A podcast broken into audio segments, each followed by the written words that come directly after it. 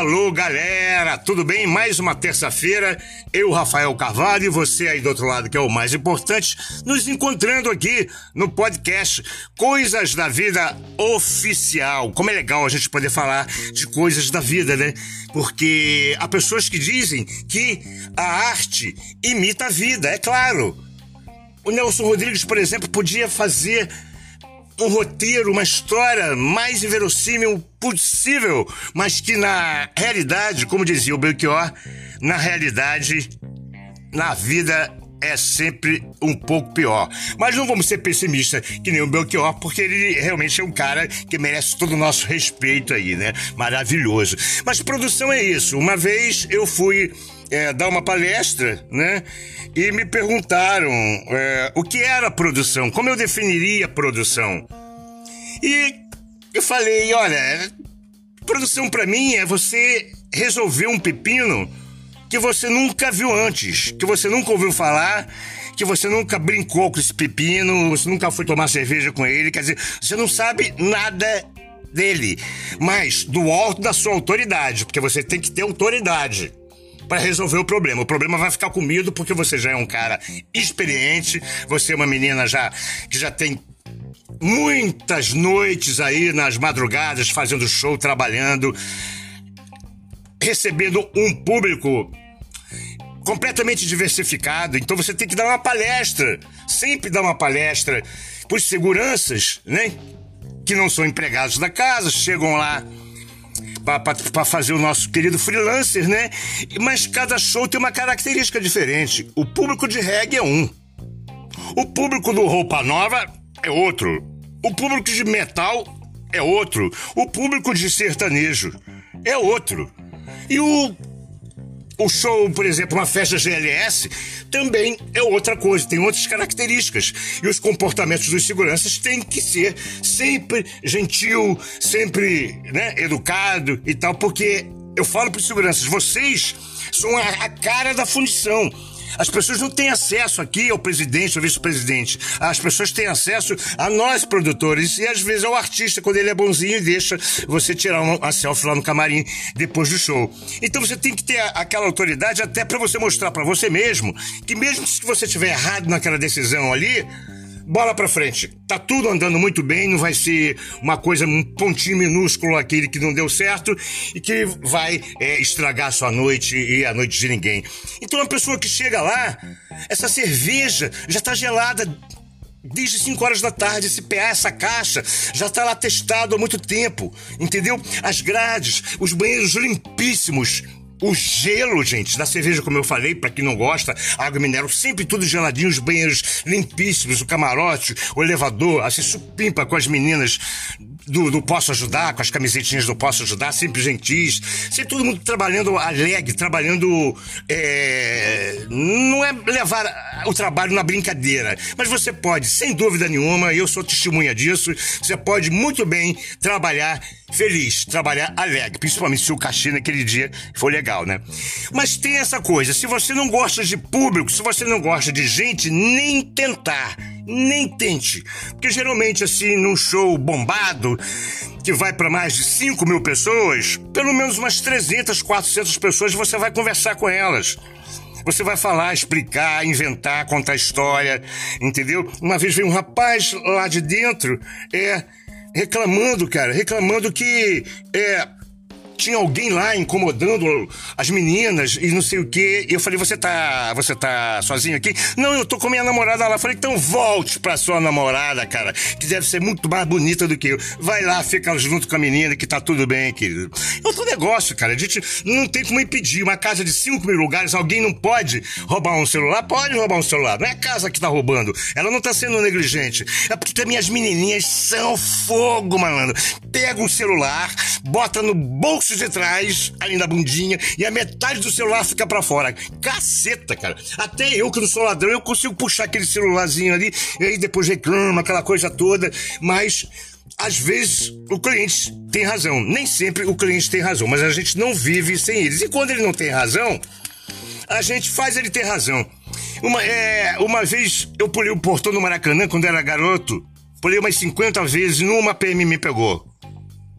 Tinha uns 15, 16 anos. Era eu e um amigo meu, que a gente gostava de fazer isso. Porque eu pegava o dinheiro que meu pai me dava e gastava em outras coisas mais agradáveis, né? E a gente pulava. E uma vez o, o sargento me pegou lá dentro e eu tava exaltado, meio falando alto. E ele falou: Olha, rapaz, deixa eu te falar uma coisa aqui.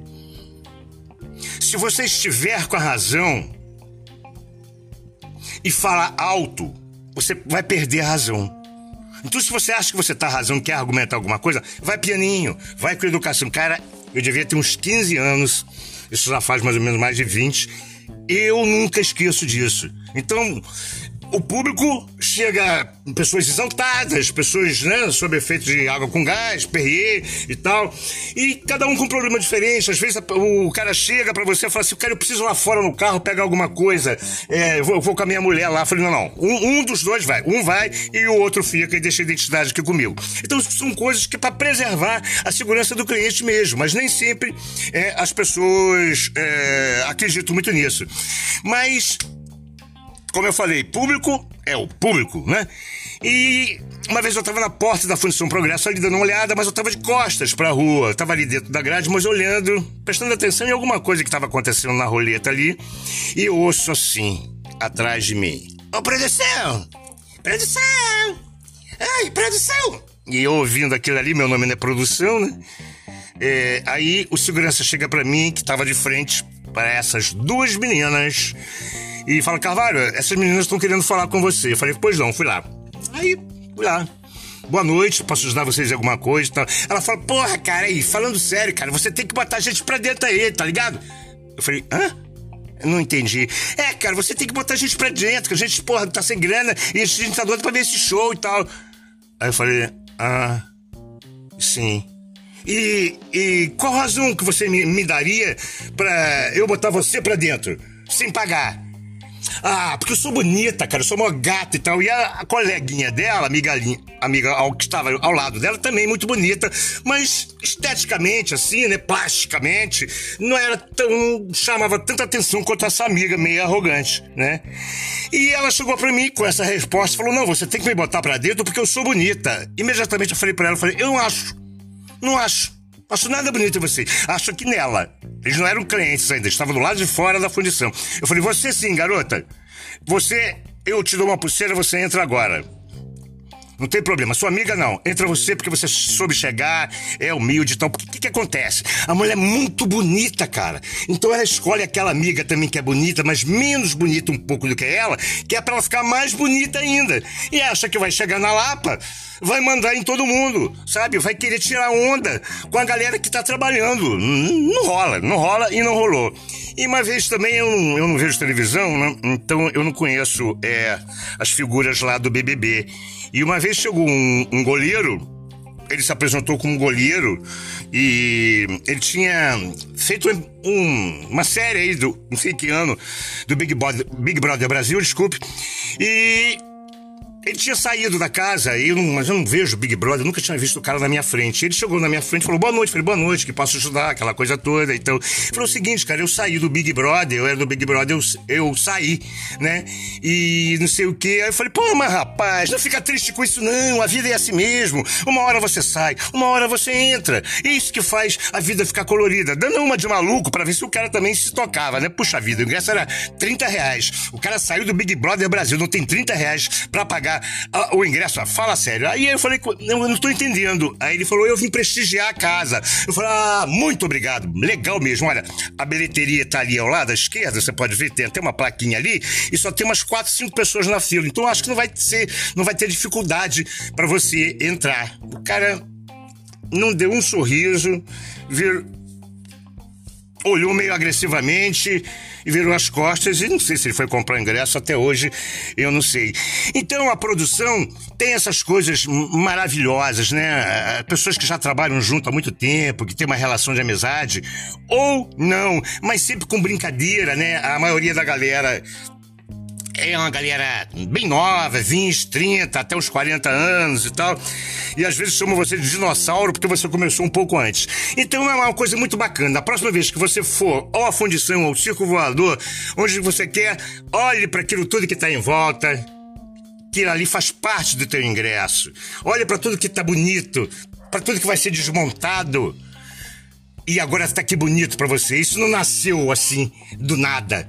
Né? Foram pessoas, foram pessoas capacitadas, foram pessoas determinadas e que não estão muito preocupadas quanto vão receber, mas no, no, final do, do show, porque ela não pode misturar uma coisa com a outra, sabe? Você tá ali trabalhando pela grana que você aceita, pela grana que você gosta, pela grana que te ajuda. Então, próxima vez, fala na fundição, for no circo, preste atenção, hein?